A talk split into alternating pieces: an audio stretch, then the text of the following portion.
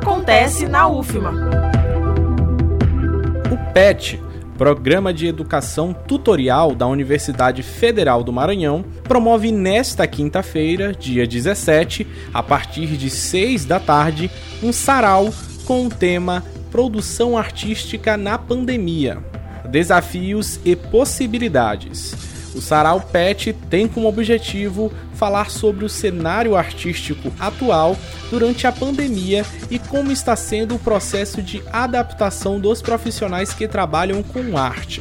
O evento conta com diversos convidados do meio artístico local, realizado totalmente online via link do Google Meet.